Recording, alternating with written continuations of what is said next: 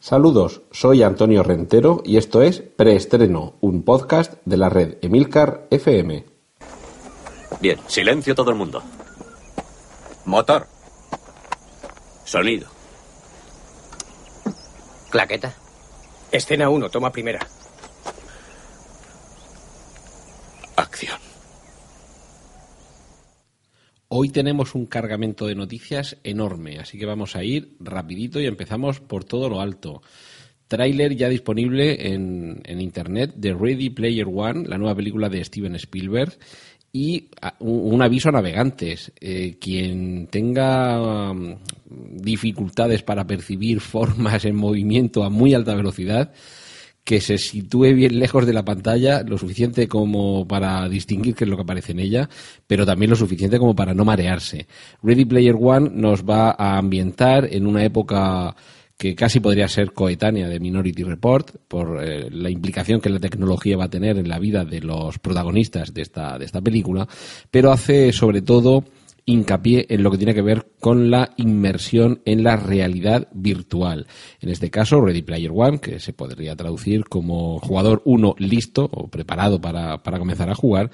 tiene un trasfondo que tiene que ver con el mundo de los videojuegos, pero sobre todo es ultra multireferencial. Esto quiere decir que a lo largo de las imágenes que podéis ver ya en este tráiler vais a poder reconocer un montón de personajes, de figuras, de naves, de objetos, de incluso de ambientaciones que proceden de diversos ámbitos del cómic, del cine, del videojuego, en fin, ya digo, ultra multireferencial. Y por eso es por lo que hago un poco esa prevención, que todo transcurre a mucha velocidad, aparecen muchísimas cosas, vamos a tratar de identificar porque vamos a reconocer a, pues ya digo, muchos personajes, objetos, dispositivos, vehículos, eh, fondos, en fin, edificios, ubicaciones, y todo eso puede llegar incluso a marear. Pero dentro de esa vorágine late, estoy seguro, una gran película que bueno, pues nos llegará este, este invierno de la mano de Steven Spielberg y que es desde luego una apuesta visual completamente revolucionaria. Quizá, quizá no tan revolucionario, pero siempre es una buena idea eh, ver una de las películas de Guillermo del Toro, ese grandioso director mexicano que ha transitado los, los vericuetos del cine de terror, de fantasía, y que eh, con su próxima película, que se titula en español La forma del agua, The Shape of Water, nos traslada, ojo, a la era de la Guerra Fría, pero con una película con monstruo, que es algo bastante esperable, eh, siempre que está de por medio Guillermo del Toro. También hay un tráiler disponible en internet, eh, esta película está protagonizada por Solly Hawkins y Octavia Spencer, y nos, eh, nos traslada a lo que sucede con un supervisor dentro de un laboratorio de una, unas instalaciones militares, un, un supervisor que interpreta Michael Shannon, y dentro de ese laboratorio vamos a asistir a, pues bueno, sabiendo que hay un monstruo de por medio y Guillermo del Toro, pues sabemos que va a haber una especial relación con esa criatura.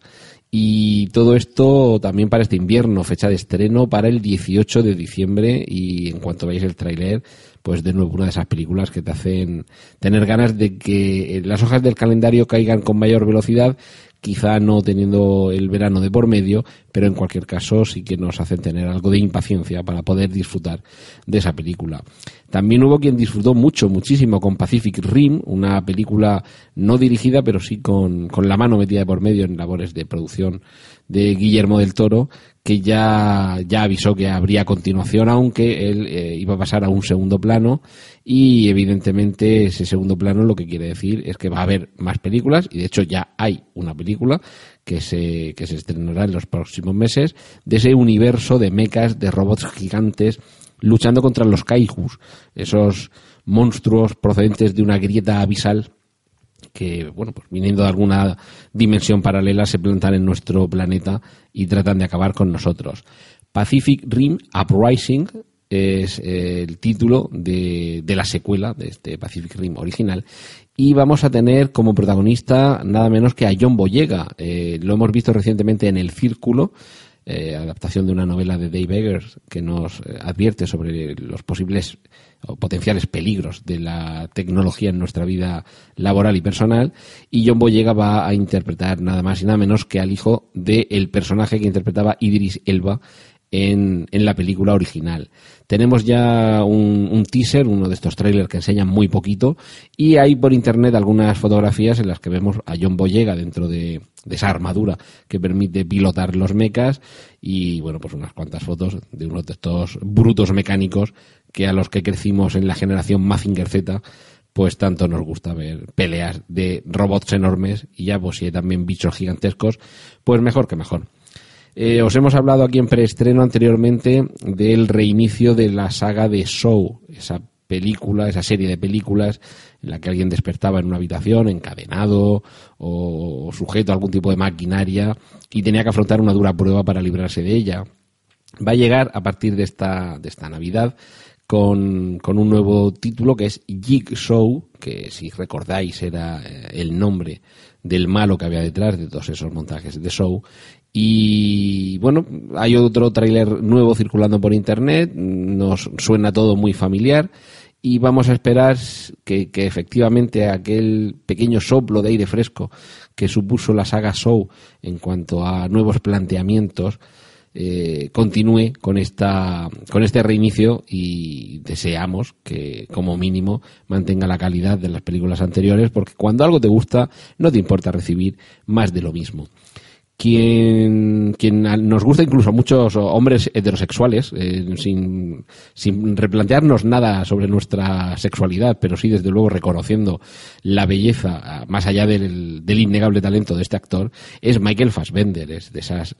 de esas personas que llenan la pantalla con carisma, con presencia y sobre todo con talento interpretativo. Lo hemos visto afrontar diversos, eh, diversos tipos de papeles, desde superheroicos hasta, hasta dramas, quizá eh, le falta afrontar alguna comedia descerebrada, a ver si ese registro también se le da bien.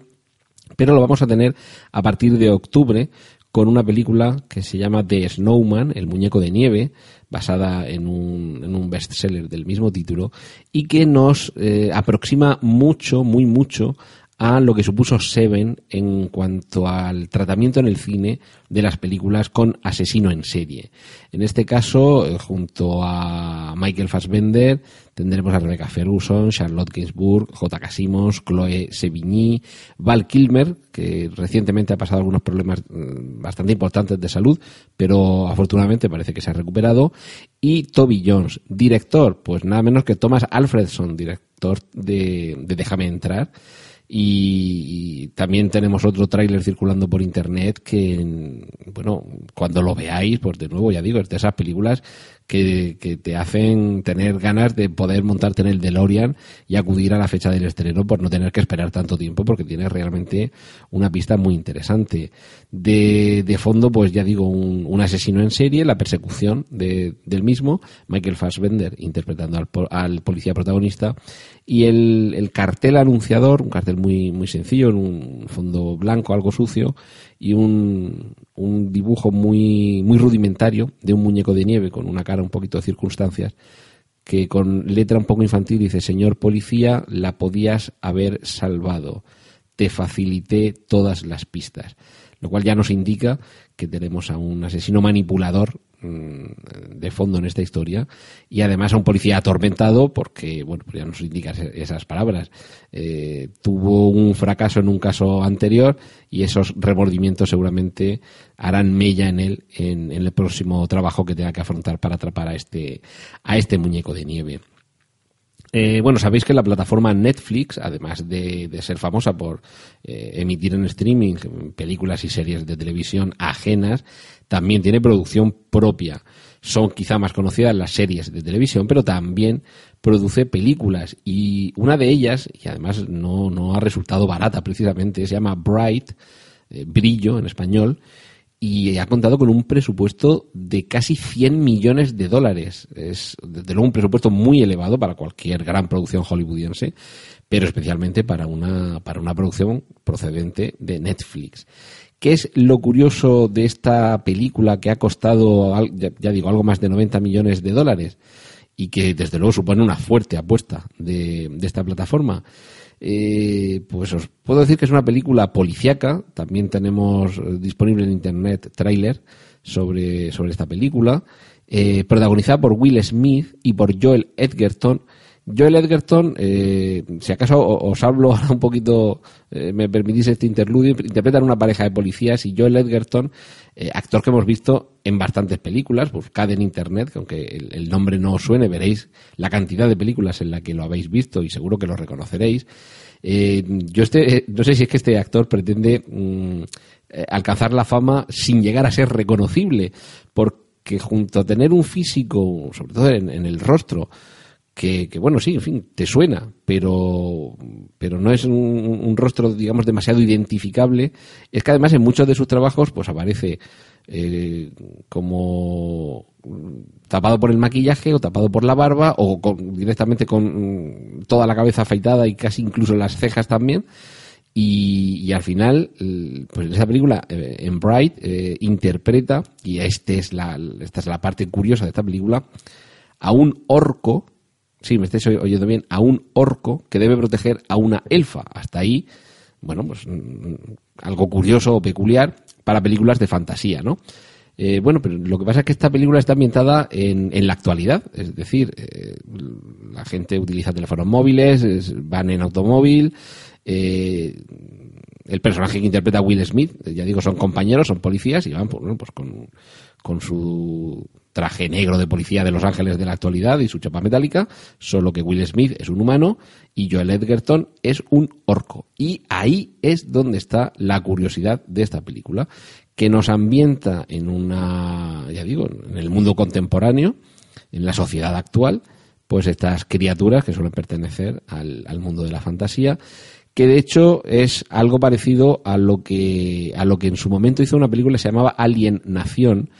eh, lo que pasa es que recurriendo a los extraterrestres, es decir, colocar como pareja, hacer una paddy movie, una pareja de policía, entre un terrícola y uno de esos alienígenas. Pues en, en este caso, también a lo mejor un poquito vuelta de tuerca sobre lo que ha hecho la saga de Underworld, que ha jugado con los vampiros, con los licántropos, eh, los hombres lobos, los vampiros, todos mezclados en la actualidad, pues lo que se ha hecho en esta película quizá es visibilizarlos, porque no se trata de criaturas, ya digo, que estén ocultas, porque, como os comento, pues Joel Edgerton interpreta a un orco que es policía del cuerpo de los ángeles, lo cual, por otra parte, podría explicar algunas cosas en cuanto al comportamiento en ocasiones de ese, de ese respetado y querido cuerpo policial, pero que en esta ocasión, pues no deja de ser una propuesta curiosa, eh, hay mucha gente que está bastante desconcertada y fotografías, ya digo, tráiler que, que, que, nos muestra pues un producto visualmente bastante peculiar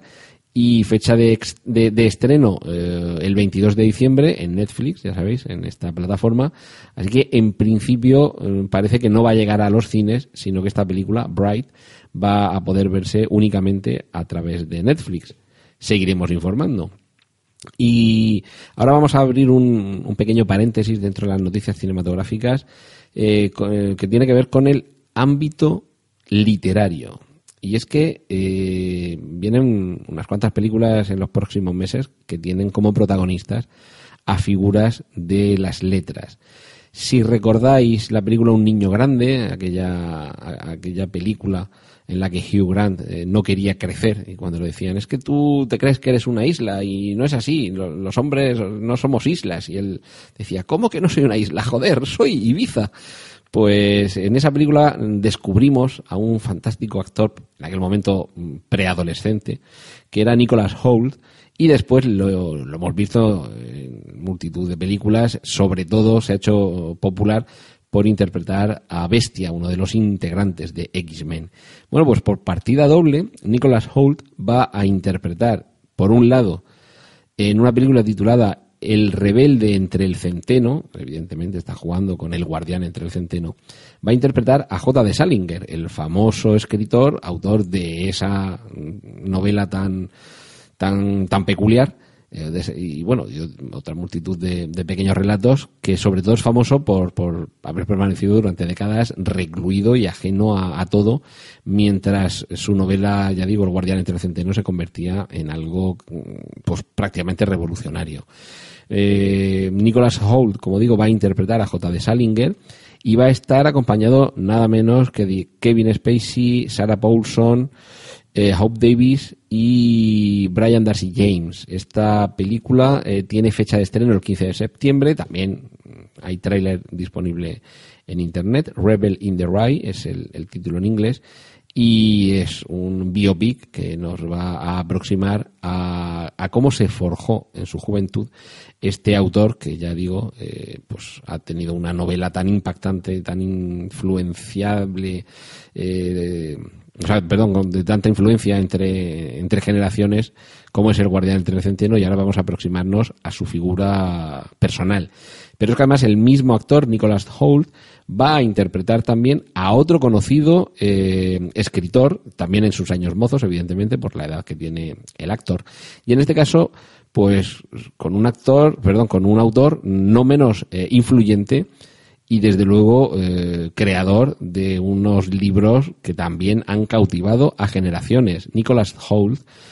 va a ser nada menos que John Ronald Reuben Tolkien en una película con el original título de Tolkien. Así que le veremos interpretar a Nicholas Hoult, tanto al joven J. de Salinger como al joven J.R.R. Tolkien. Y en este caso eh, nos aproximará esta película a los eventos que tuvieron lugar eh, con la participación de Tolkien en la Primera Guerra Mundial. Evidentemente eso forjó su carácter como persona, pero también, y esto es bastante conocido, forjó bastante de las obsesiones que luego trasladó a, sus obras, especialmente a través de El Señor de los Anillos. Así que esto, bueno, esta, esta película, eh, os comentaba la de J. Salinger, que se estrenará en, en octubre, y esta de, Tolkien, bueno, pues tendremos que esperar un poquito más porque está eh, en proceso de, de rodaje. Pero bueno, partida doble literaria para Nicholas Holt. Y saliendo ahora un poquito de, de, de la literatura, eh, otro actor, Kevin Spacey, que ya os he comentado antes, que aparecía en una de estas biopic literarias, pues va a interpretar a otro, eh, a otro escritor, quizá no tan conocido, pero no por ello menos importante, como es Gore Vidal, un, actor, desde luego, con una personalidad eh, arrolladora, con una obra literaria muy recomendable y desde luego un personaje yo creo que suficientemente atractivo para dar lugar a un biopic en el que un actor como Kevin Spacey tenga terreno por delante para hacernos disfrutar con, con su trabajo. Eh, cambiando de, de, tercio dentro del cine, eh, entramos en territorio remake con una nueva versión de La invasión de los ultracuerpos. Recordemos, esta película tuvo eh, bueno, la película original es del año 56. En el año 78 eh, eh, hubo un remake de Philip Kaufman protagonizado por Donald Sutherland eh, que fue bueno pues muy bien recibido. Y tiene incluso otras otras dos versiones más una de dirigida por Abel Ferrara y otra de Oliver Hirschbiegel. Esta última seguramente sonará más porque se, esta se llamaba Invasión simplemente. No aludía a los ultracuerpos eh, ni a los ladrones de cadáveres y esa última versión fue la que protagonizaron Nicole Kidman y Daniel Craig. Pues bien, ya, ya vamos con la, con la quinta eh, versión de los ladrones de cuerpos que no deja de ser una metáfora que generación tras generación continúa siendo muy válida. De momento, eh, lo que se sabe es que el guionista es David, Leslie Johnson, autor del de caso Enfield, y que es la, continuación de Expediente Warren y que también ha terminado eh, la tercera parte de Expediente Warren. Es decir, que parece desde luego alguien dotado para hacer vibrar y temblar al, al espectador. Eh, lo que no sabemos todavía es cuándo va a estrenarse esta película, porque ya digo, lo que sabemos es de quién es el guion, que van a empezar a moverlo y pues, probablemente entre este año y el que viene comience, comience a concretarse lo que tiene que ver con el rodaje y ya os avisaremos porque, bueno, nunca está de más que nos vuelvan a contar qué es lo que sucede cuando unas vainas toman el lugar del cuerpo de nuestros congéneres. Siguiendo con el género de terror, en este caso con las secuelas, si recordáis la última entrega de, de La Purga, titulada Election, La Noche de, los de las Bestias, parecía ser eh, la entrega final. Parecía que, que ponía broche eh, de clausura a esa trilogía, pero evidentemente cuando algo funciona en el cine es muy mala idea dejarlo morir, hay que sacarlo a flote. Y en este caso eh, va a ser con una película titulada The Purge, The Island, o sea, la, purga, dos puntos, la isla, y, con el título lo que parece que se nos da a entender es que eh, si bien en la tercera parte, en Election, ya concluía esa locura de dejar que durante una noche eh, la gente pudiera salir y matar a todo el que le diera la gana y no pasaba nada, pues esto de la isla eh, parece dar a entender, como digo, que sigue habiendo eh, un territorio, en este caso la isla del título, donde sus habitantes continúan con esta, con esta bella tradición. Así que ya nos podemos hacer una idea de por dónde, nunca mejor dicho, van a ir los tiros. Más trailers sobre películas que tenemos muchas ganas de ver. Kingsman, El Círculo de Oro, que si la original, esa película divertidísima de acción trepidante con grandes actores como Colin Firth y Mark Strong, eh, que era Kingsman, la original, en el año 2014, pues ya nos dejó con ganas de más, pues ya lo tenemos, nos faltan unos mesecitos para poder ir al cine a verla. El tráiler, desde luego, eh, nos avanza eh, momentos de, de gran diversión y sobre todo nos permite ver quién más va a estar en esta película junto a los ya mencionados Colin Firth y Mark Strong y a su protagonista el hasta aquel momento desconocido Taron Egerton que realmente todavía eh, no lo hace mal el muchacho, pero todavía le queda un poquito de trayecto por delante para seguir convirtiéndose en una figura de la gran pantalla. En esta ocasión, en Kingsman, El Círculo Dorado, vamos a tener también a Julian Moore, Halle Berry, Shannon Tatum, Jeff Bridges y Pedro Pascal, que últimamente está también en todo este hombre que este actor eh, chileno, que lo hemos visto en Juego de Tronos, lo hemos visto en Narcos, y que a mí no hay quien me quite, que alguna noche yo no quiero dudar de la honestidad de su madre, yo no quiero poner en peligro la frente de su padre, pero a mí no hay que me quite la cabeza que la madre de este señor tuvo una noche loca con Bart Reynolds, porque es que, es que Pascal, Pedro Pascal, hijo mío, si es que eres clavado a, Bart Reynolds. Eh, y ya con el bigote, pues ni te cuento, porque si fuera un actor que no lleva bigote, pero que en fin en casi toda su película sale con, un bigote muy a los Bart Reynolds, en fin. Mm, estas cosas pasan, de vez en cuando aparece por ahí un, doble.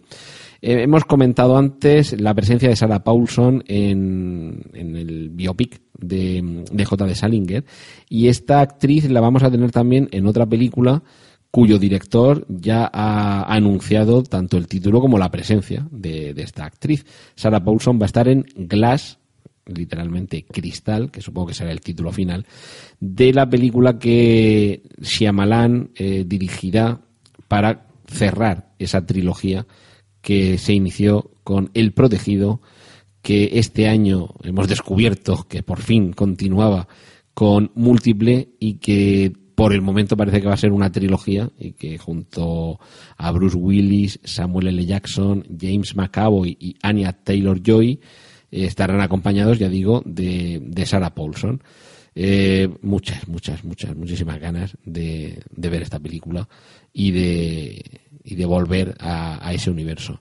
Quien vuelve, quien también vuelve, y esto es quizá la noticia de la semana, es Daniel Craig, que va a volver a ser James Bond en el año 2019. Eh, no son muchos todavía los detalles que se tienen sobre esta película, más allá de que se estrenará por lo menos en Estados Unidos, el 8 de noviembre del año 2019. Y, ya está, es que no, no sabemos nada más, pero bueno, sabiendo que tenemos todavía por delante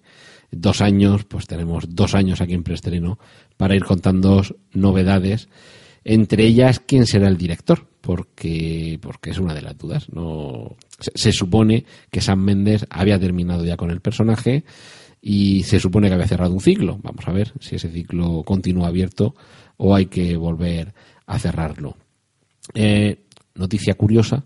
pero bueno, hay que cubrirlo todo. Sabéis que últimamente se están llevando a la pantalla muchas películas que tienen que ver con personajes que proceden de otros ámbitos, no ya de la literatura, que esto es un clásico, sino bueno, pues los cómics, los videojuegos, los juegos de mesa, los muñecos y también las muñecas, porque va a haber película en imagen real de Barbie y aunque inicialmente era la actriz Amy Schumer la elegida para encarnar a Barbie, ahora parece que están en conversaciones los productores con Anne Hathaway, que a mí sinceramente, mm, independientemente de que sea más guapa o más fea la chica, que desde luego fea no es, a mí es que no, no le veo pinta de Barbie, pero en fin, tampoco es que Amy Schumer tuviera demasiado, demasiada pinta de Barbie, un poquito más quizá, sobre todo porque suele ser rubia en sus apariciones públicas y en, y, en películas, eh, nos podía parecer un poquito más a Barbie, pero, pero bueno, en fin, que también hay una Barbie morena, una Barbie castaña, y ¿por qué no va a ser Anne Hathaway eh, Barbie si empezamos recordando que Anne Hathaway, curiosamente, se llama igual que la mujer de William Shakespeare. Son de estas curiosidades de la vida. Quien tenemos también ah, en, la lista de películas que tenemos muchas, muchas, muchas, muchas, muchas ganas de ver es Blade Runner 2049. Sabiendo que la original eh, transcurría su acción en el año 2019, pues bueno, tenemos ahí un, un hueco de 30 años entre una y otra que eh, desde desde, yo os lo diré, desde Warner Brothers se han encargado de completar, facilitando esta semana, una línea temporal que nos cuenta qué es lo que ha sucedido en el mundo entre estas eh, dos películas. En el año 2019, recordéis, eh, recordáis, eh, Blade Runner finaliza con Rick Deckard abandonando Los Ángeles acompañado de, de Rachel, que es una replicante.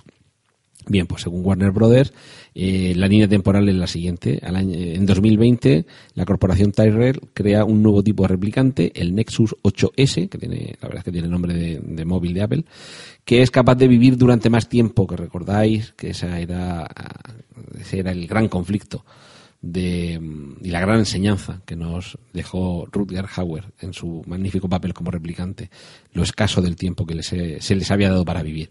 En 2022 eh, tiene lugar una explosión electromagnética que crea un apagón mundial con destructivos efectos en todo el planeta,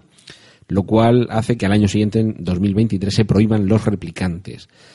Eh, dos años después, en 2025, Wallace Corp, una nueva empresa, eh, logra solucionar la falta de alimentos que, que había en el planeta, convirtiéndose en una nueva potencia mundial Cinco años después, en 2030, se levanta la prohibición que afecta a, los replicantes, es decir, ya puede volver a haber replicantes. Y en el año 2049, que es donde arranca la acción de Blade Runner 2049, la vida en el planeta Tierra ha alcanzado su límite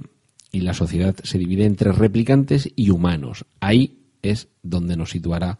la acción. Y me imagino que esta línea temporal que, que esta semana hemos conocido de parte de Warner Brothers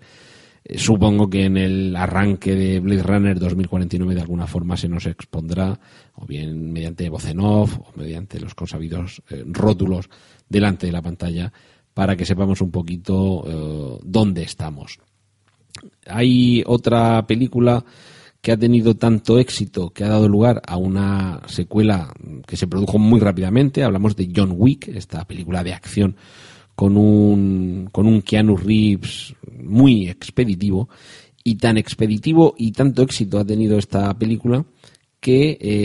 la productora encargada de la misma eh, ha tenido la idea de crear un spin-off, es decir, eh, esa ficción que procede de ese mismo universo en el del que puede proceder o bien un personaje o bien una situación, pero que en cualquier caso comparte un núcleo. El caso más famoso suele ser eh, de la serie Cheers salió la serie Frasier al darle protagonismo a uno de los personajes y a partir de ahí el, resto es historia. Pues bien, en el caso de John Wick eh, se, ha, mm, se ha escrito un guion titulado Ballerina cuyo protagonista sería un personaje femenino y cuya acción transcurriría en el mismo universo que John Wick. Se trataría también de una mujer, eh, bueno, de una joven que, ha sido educada y entrenada para convertirse en una asesina letal y cuya misión será dar caza a los asesinos de su propia familia. Y bueno, pues como digo, sabemos que, va a tener lugar, digamos, en el mismo universo que en el que transcurre la acción de las películas de John Wick. Eh, estaremos atentos porque evidentemente estas dos películas han revolucionado en cierta forma el, mundo de- del cine de acción y creo que merece la pena eh, no perder eh, detalle de lo que pueda eh, surgir de ahí. También van a surgir nuevos Terminators de la mente de James Cameron, que este hombre, bueno, desde luego el día que se estrenen en todas las películas que se supone que está preparando, no sé si va a haber salas de cine suficientes, porque este, la continuación de Avatar ya no sé si van a ser tres, cuatro o cinco películas, ahora nueva trilogía de Terminator. Recordemos que con, con Genesis, en cierto modo, eh, se unificaba, era una, una especie de mezcla entre remake y, reboot, es decir, entre volver a hacer las mismas películas, porque cogía elementos de la 1, la 2, la 3, y, y reiniciar un poco la saga. Eh, yo creo que se hizo bastante bien y, bueno, y quedó bien, digamos, para continuar, eh, para que a partir de Genesis, de Terminator Genesis, pues pudiera haber más películas. De momento Cameron eh, ha mencionado que está en conversaciones con el productor David Ellison, que es quien dispone, quien tiene la propiedad de los derechos para todo el mundo de la franquicia Terminator y, y bueno que por lo visto los derechos en el mercado eh, estadounidense sí que revierten a- al propio Cameron dentro de un año y medio. Así que están en conversaciones a ver qué es lo que pueden hacer a partir de ese momento a partir de dentro de un año y medio es decir que largo nos lo fían y que de momento están tratando de negociar eh, el, el rodaje de una nueva trilogía que suponga un relanzamiento y una reinvención de todo lo que tiene que ver con Terminator. Es decir, que Terminator Genesis eh, podría haber constituido como un, un- una pieza individual, digamos, eh, dentro de la continuidad y, esta nueva trilogía, pues, trataría de, volver a, a reiniciarlo todo. Eh, en fin, esto, estas vacas que sabéis que tienen ubres cargadas de leche, pues es una lástima dejarlas sin, sin ordeñar. Y de momento, por todo lo que tiene que ver con, con películas, con cine y demás, eh, esto es lo que teníamos hoy en, en la cartera y ahora vamos a una de esas partes que se están convirtiendo por derecho propio en, en esenciales aquí en preestreno, que es la que tiene que ver con las noticias relacionadas con el mundo de los superhéroes. We'll be right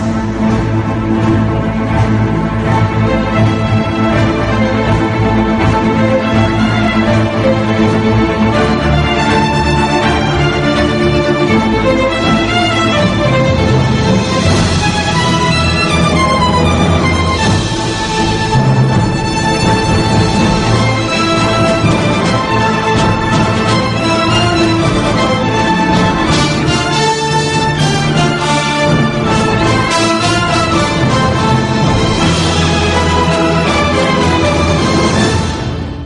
Si os digo el nombre de Said Tagmawi, quizá no os suene demasiado, pero si os digo que era uno de los actores que acompañaban a Wonder Woman en las trincheras de la, de la Primera Guerra Mundial, pues ya os va a sonar un poquito más. De nuevo es otro de esos actores que el nombre no nos suena mucho, pero la cara la hemos visto en infinidad de películas y en algunas series de televisión. Y va a ser precisamente en una serie de televisión donde le veamos y en una serie de televisión de nuevo de superhéroes, porque lo vamos a ver en la segunda temporada de Legión, una, una serie que tuvieron que pasar unos cuantos capítulos, eh, quizá incluso toda la toda la, primera temporada, para que algunos espectadores se dieran cuenta de que era una serie de superhéroes y sobre todo una serie de superhéroes relacionados con el universo X-Men. Es eh, quizá una de las virtudes de esta muy recomendable serie que mm, para quien no le interesen los superhéroes, solamente como exploración de la salud mental ya supone un ejercicio muy interesante y muy estimulante. Para algunos es como si cogiéramos el segmento de 12 monos en, la que, en el que Bruce Willis y Brad Pitt están en el hospital psiquiátrico y lo alargamos durante toda una temporada. Ya digo, es una, una serie muy recomendable, debido a la mente de Noah Hawley, que es un, el creador tanto de esta serie como de, como de Fargo, y que, y que bueno, que ya de, de nuevo, de estas, de las que tenemos muchas ganas de, de ver en, eh, la continuación, la, la segunda temporada. Y ya digo, eh, este actor, eh, Said Takmawi, va a ser uno y no uno pequeño de los protagonistas, porque va a ser nada menos que Shadow King, el Rey Sombra, que yo reconozco que esta parte del universo superheroico no, no me la sé tan bien, entonces no, no lo conozco al personaje. Y lo bueno que tiene eso es que, claro, me, me atrae y me sorprende verlo en pantalla grande a quien no sabemos si vamos a seguir viendo mucho tiempo en pantalla grande interpretando a, al personaje que ahora mismo le ocupa, es a Ben Affleck. Esta semana han aparecido noticias contradictorias sobre si abandonaba o no abandonaba el papel de Batman. Sabemos que en la Liga de la Justicia, la película está a punto de estrenarse,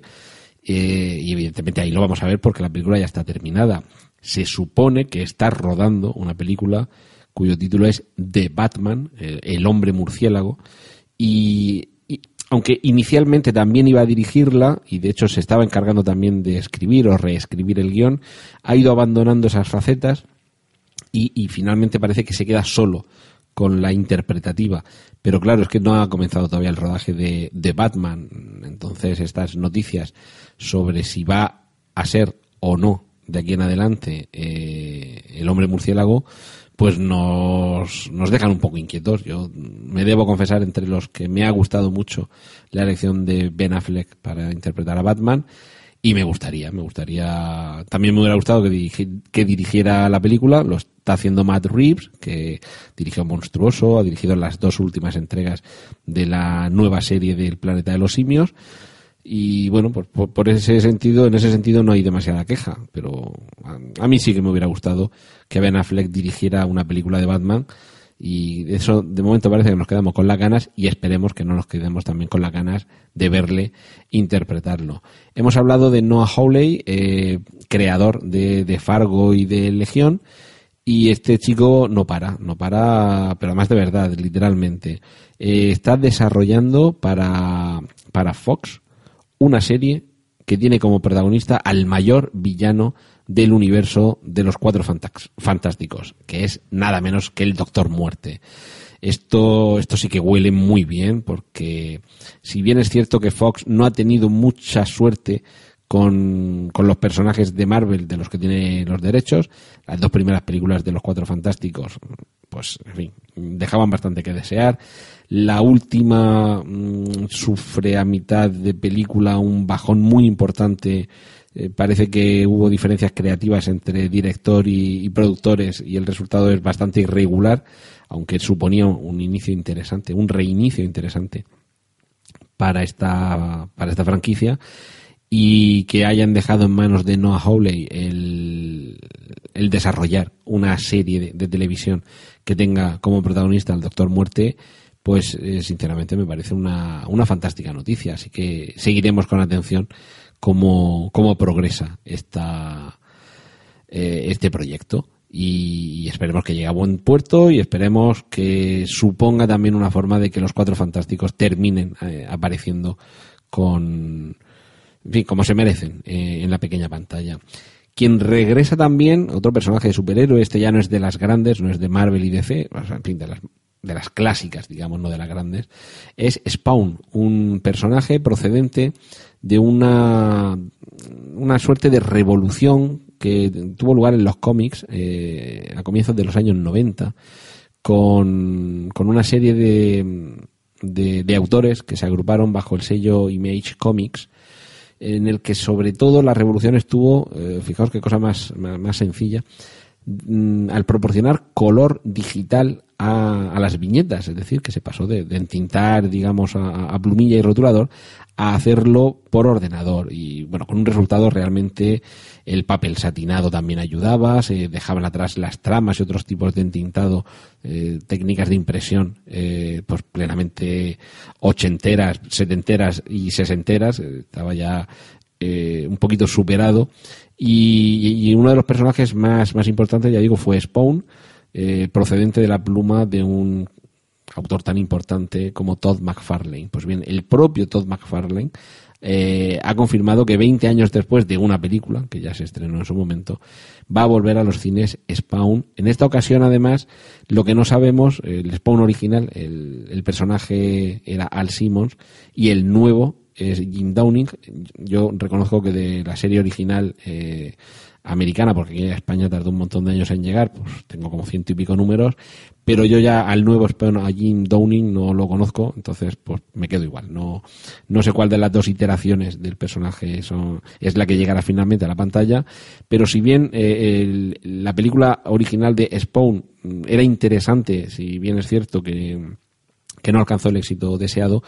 eh, me imagino que una nueva franquicia, una nueva editorial y un nuevo universo de superhéroes, teniendo en cuenta el éxito que están teniendo últimamente, pues si se maneja medianamente bien, pues puede ser más que interesante. Eso sí, el propio Todd McFarlane confirma que, como es el personaje, como es la colección, que va a ser una película muy violenta, muy oscura, con mucho terror, con mucho suspense y eminentemente dirigida a adultos. Sabemos que las películas de superhéroes actuales de Marvel y de DC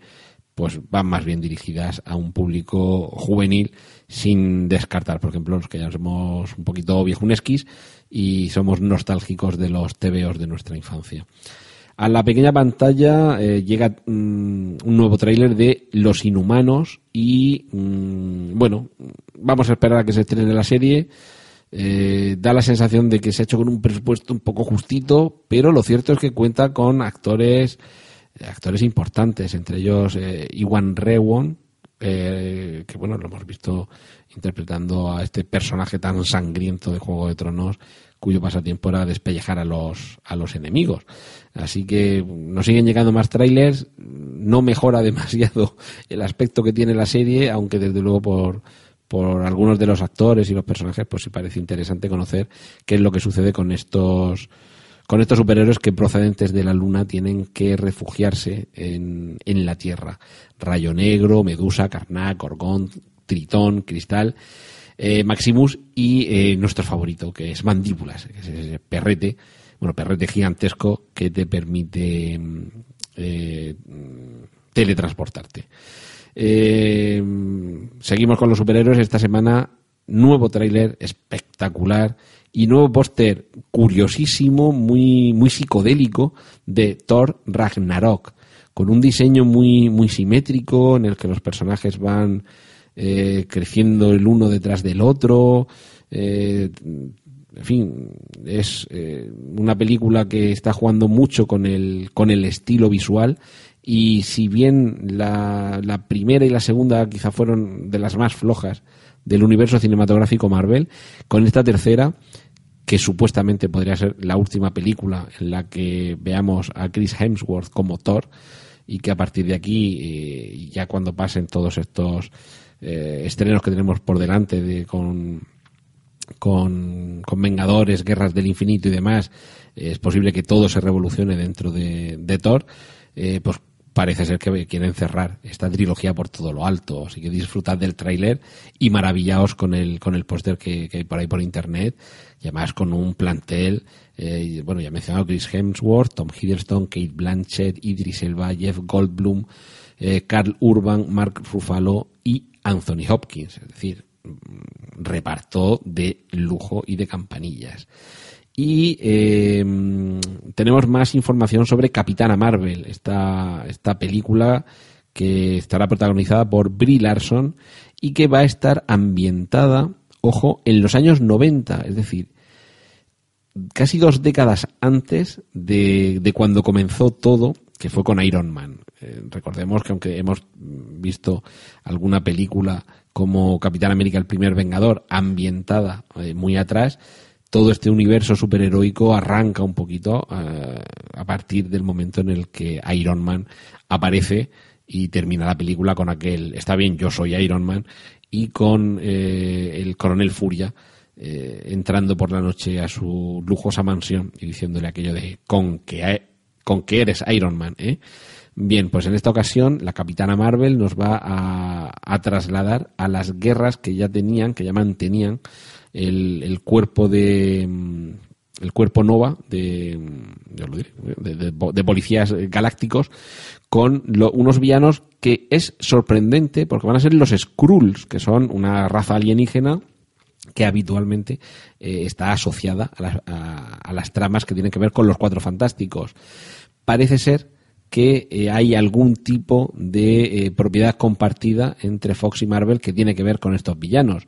Esperemos que sea un primer indicio para que se llegue a algún acuerdo entre Marvel y Fox y que con el tiempo podamos ver integrados en el universo cinematográfico Marvel a los cuatro fantásticos. Eso sí que sería una grandísima noticia. Y como también es una gran noticia, parte del casting que hemos conocido esta semana, eh, de la película Ant-Man and the Wasp, el hombre hormiga y la avispa. Eh, dirige de nuevo Peyton Reed y de nuevo pues tenemos a los protagonistas que ya vimos en, en, en, la, eh, en la primera entrega y ahora se les añaden nada menos que Michelle Pfeiffer como Janet, Janet Van Dyne, que fue la primera avispa, eh, vamos a tener también a Lawrence Fishburne como el doctor Bill Foster, que fue el Goliath negro en los cómics. Y eh, aparece también Hannah John Kamen, que va a interpretar el personaje de Ghost, que sinceramente, Ghost, fantasma, sinceramente no, no, estoy tan al corriente de los, de los avatares de, de, los Vengadores Costa Este, que sería el grupo al que pertenecería Ant-Man, pero bueno, la presencia de Michelle Pfeiffer como nos puede hacer soñar con que en algún momento tanto ella como a Michael Douglas les convenzan y que haya por delante toda la tecnología digital que tenga que haber para que protagonicen una versión de las aventuras en los años 60 o 70 de Ant-Man y, la avispa y que sean ellos que les pongan rostro, por favor. Lo que eh, hemos visto también esta semana es un tráiler, además de los larguitos, cuatro minutos de duración del tráiler de la película La Liga de la Justicia. Buscadlo por internet, disfrutad y debo reconocer que aunque soy bastante más fan de Marvel y sobre todo me gusta mucho más eh, cómo ha ido desarrollando Marvel su universo, lo cierto es que tiene muy buena pinta este tráiler y, y, hay muchas ganas de que, de que llegue el día en el que veamos pues a Cyborg,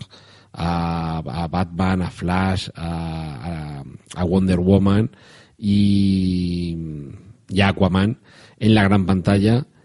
No sabemos si con algún con alguna incorporación de un personaje que en este tráiler aparece supuestamente en off y que evidentemente la Liga de la Justicia sin él no estaría completa. Y en fin, hasta ahí, hasta ahí lo, dejamos. Eh, bueno, por cierto, Wonder Woman, mm, cuya segunda parte ya es oficial que, se va a rodar. Había rumores de que repetirían tanto la directora como, como la actriz protagonista, pero ya se ha confirmado en, en una rueda de prensa en la Comic Con de San Diego que, eh, que habrá, que habrá eh, segunda parte de Wonder Woman y ahora ya, pues nos queda, ya os lo contaremos, nos queda saber cuándo se estrena. Y ahora eh, llega el turno de la pequeña pantalla. Cortinilla de estrella y... Y muy rápidamente los dos showrunners de Juego de Tronos, eh, que son David Benioff y D.B. Weiss,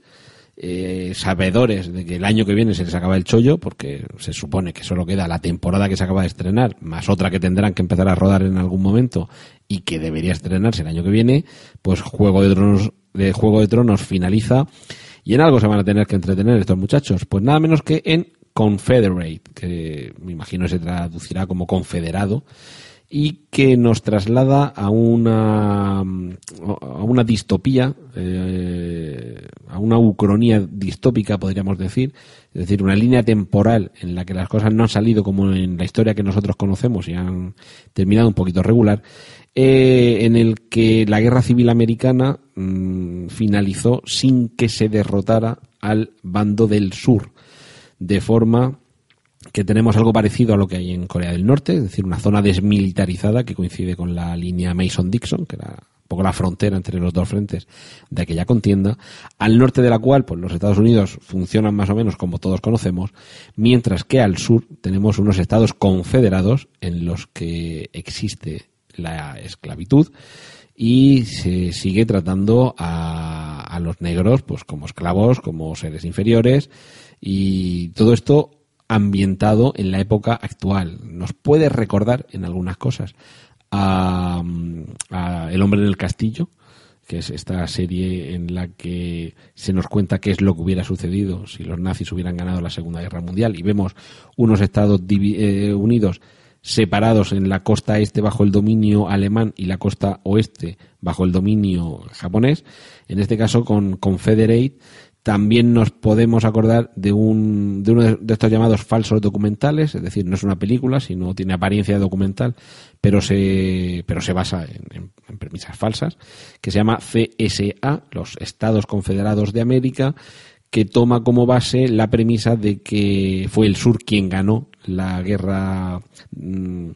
la guerra civil americana y, que son los que dominan. Y de hecho bueno pues en lugar de la bandera de barras estrellas pues tienen la bandera roja con la cruz azul con las estrellitas. Y tiene un, este documental un póster muy espectacular porque se ve pues un astronauta en la luna y la bandera que hay puesta pues no es la bandera de las barras estrellas sino la bandera la bandera confederada. Eh, pues eso Confederate eh, nueva serie de televisión de los creadores de Juego de Tronos. Y promete promete desde luego ser ser polémica eh, tenemos también un nuevo tráiler de la octava temporada de The Walking Dead. Tenemos que esperar todavía hasta el 22 de octubre para que llegue la, octava temporada, así que conformémonos con este con este tráiler y noticias de estos últimos días. Eh, Matt Groening, el creador de, Los Simpson, va a desarrollar una serie para la plataforma Netflix que se va a llamar Disenchantment, algo así como Desencanto, Desencantados. Eh, va a estar ambientada en un reino mágico poblado por magos, ogros, espíritus, trolls y humanos. Y los protagonistas van a ser una princesa alcohólica eh, acompañada de un, de un demonio y un, y un elfo. Así que me imagino que lo que vamos a ver ahora es como la mordacidad eh, habitual de Groening, en lugar de con la ciencia ficción de Futurama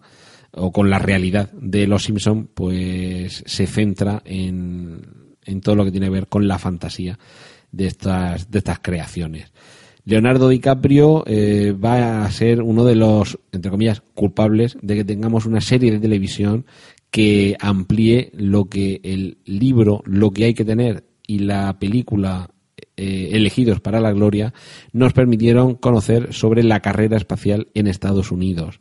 Eh, recomiendo, recomiendo esa película y recomiendo ese libro y desde luego esa serie puede tener muy buena pinta. Es el desarrollo del programa Mercury, que es el que permitió que los estadounidenses pudieran colocar astronautas en órbita y fue el pistoletazo de salida para la carrera espacial. Y finalizamos con el nuevo proyecto de Jordan Peele, este mm, eh, director autor de la película Déjame salir, que ha sido eh, este año pues quizá de las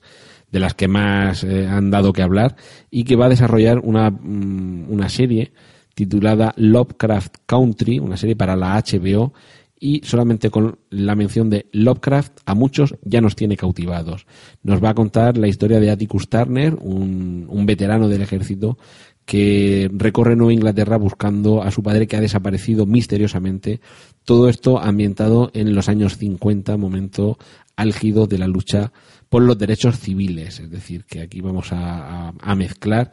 tanto los elementos que tienen que ver con, con, los conflictos raciales como con los conflictos sobrenaturales. Así que estaremos atentos a Lovecraft Country. Y dejando atrás todo lo que tiene que ver aquí en preestreno con cine, series y demás, sabéis que dedico esta, eh, esta última parte del, del podcast a enseñaros lo que hay detrás de las cortinas, hablar un poquito. Estoy empezando con un repaso sobre los podcasts de, de Emilcar FM, que es esta red de podcast que alberga preestreno, pero bueno, os iré contando más cosas. Os voy a contar incluso, eh, aunque sean varias entregas, la, la que he tenido que liar para que me escuchéis, es decir, para tener un micrófono, un sistema de grabación, una aplicación, os lo contaré. Eh, porque a mí me gusta mucho cuando los podcasts que, que sigo eh, llegan a, ese grado de complicidad, a, compartir esa, esa información. Y bueno, pues si solo os interesa el cine, pues ya no, nos oímos en la próxima entrega. Pero si queréis saber algo más de qué es lo que sucede detrás de las bambalinas de los podcasts, pues esta es la labor de esta, de esta última parte de preestreno. Esta semana lo que quería era recomendaros otro de los, eh, hablaros con un poquito de, extensión, tampoco mucho, no, os quiero aburrir, de, mm, de uno de los podcasts de la red de Milcar, de la red de Milcar FM, que, que a mí debo reconocer que me subyugan creo que es la palabra más, más adecuada. Se trata de Bacteriófagos, que es un podcast quincenal eh, que mm, lo, lo lleva adelante Carmela García. Carmela García es bióloga, es cristalógrafa y eh, desde el propio icono que representa el podcast Bacteriófagos ya nos muestra un, un poco un símbolo de la carrera entre los fagos y las bacterias para dominar el mundo, porque estamos siempre entretenidos en las guerras grandes, pero son las guerras pequeñas las que se desarrollan a nuestro alrededor y en nuestro interior y en ocasiones ni siquiera nos damos cuenta. Carmela nos, nos desgrana cada dos semanas diversos aspectos, mm, yo diría que de una manera muy, muy atractiva, muy didáctica, eh, quizás sería la palabra, pero, pero sobre todo de una manera sencilla. Eh, todo lo que tiene que ver con, sobre todo con virus, con bacterias, con vacunas. Tiene, tiene un capítulo dedicado a las vacunas que considero, vamos, imprescindible. Nos habla de, de clonación, de cómo mm, jugar, entre comillas, hacer puzzles genéticos gracias a una herramienta que se llama CRISPR y que si no habéis oído hablar de ella deberíais empaparos del capítulo en el que lo, en el que lo explica. Como, como científica, a mí personalmente me resulta me resulta muy interesante que, que, nos cuente a los que estamos fuera de ese mundillo cómo funciona por dentro. Por ejemplo, el apasionante mundo de las publicaciones, porque ser científico no, no consiste solamente en estar pegado al micrófono, desarrollando cultivos y demás, sino que todo eso hay que trasladarlo eh, dentro y fuera, dentro del ámbito académico y fuera también a, a la sociedad. Eh, yo mm, estoy aprendiendo mucho, a mí personalmente, aunque yo, entre comillas, siempre digo que soy de letras, pero lo cierto es que siempre me ha interesado mucho la ciencia y estoy aprendiendo mucho y me lo estoy pasando muy bien con bacteriófagos. Eh, quizá la pena es que haya que esperar 15 días entre capítulo y capítulo, pero bueno, eso nos hace coger con más ganas el, eh, la escucha de estos, de estos capítulos y, y, bueno, debo decir que desde el primer momento que, yo a Carmela, bueno, nos conocemos virtualmente porque estamos en una red de podcast común, pero que en fin, que, que, hasta que empecé a escucharla, evidentemente no, no la conocía ni, ni siquiera virtualmente, pero desde el primer momento ya os digo que me cautivó la forma en la que tiene de, de explicar las cosas y debo reconocer también que su voz, el tono de voz, eh, porque es difícil, creo yo, trasladar el conocimiento científico y, la forma en la que ella, en la que ella lo hace resulta que sea muy agradable escucharlo. Y bueno, esto ya va en gustos, claro, habrá quien unas voces le resulten agradables y otras no, pero a mí particularmente eh, me encanta cómo, cómo, cómo habla, cómo se explica y, y, el tono de voz. Es decir, que incluso aunque solo fuera por escucharla, eh, aunque no os interese demasiado la ciencia, ya merecería la pena. Y lo bueno, si lo hicierais, eh, solamente por escuchar la voz de Carmela García, es que al final se os va quedando ese conocimiento que ella transmite. Así que todos los que estéis interesa interesados en estas cuestiones que tienen que ver con, ya digo, como ella lo explica, con las curiosidades biológicas y con la actualidad científica, eh, pues vais a encontrar en este podcast eh, uno de los que seguramente se convertirán en imprescindibles. Esto ha sido todo por hoy en preestreno. Muchas gracias por la atención prestada. Hay disponibles más episodios de este podcast en nuestra página web preestreno.tv y en emilcar.fm barra preestreno, donde aparecen otras formas de contacto y participación y donde esperamos vuestros comentarios. Un saludo de Antonio Rentero y hasta el próximo preestreno. ¡Y corten! Genial, la positiva.